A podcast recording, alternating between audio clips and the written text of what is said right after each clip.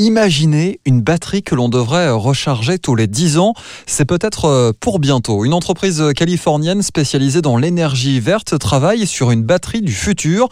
Elle serait surpuissante, sa durée de vie estimée à 28 000 ans. En réalité, les ingénieurs de l'entreprise américaine travaillent sur des nanodiamants radioactifs. Solution présentée a priori comme optimale en termes d'autonomie. Mais au-delà de ses capacités à recharger pour la vie, nos téléphones, elle pourrait être une vraie solution pour l'environnement. En effet, les nanodiamants euh, qui la composent sont créés à partir du recyclage de nos déchets nucléaires. Une solution encore loin d'être commercialisée sur le marché public.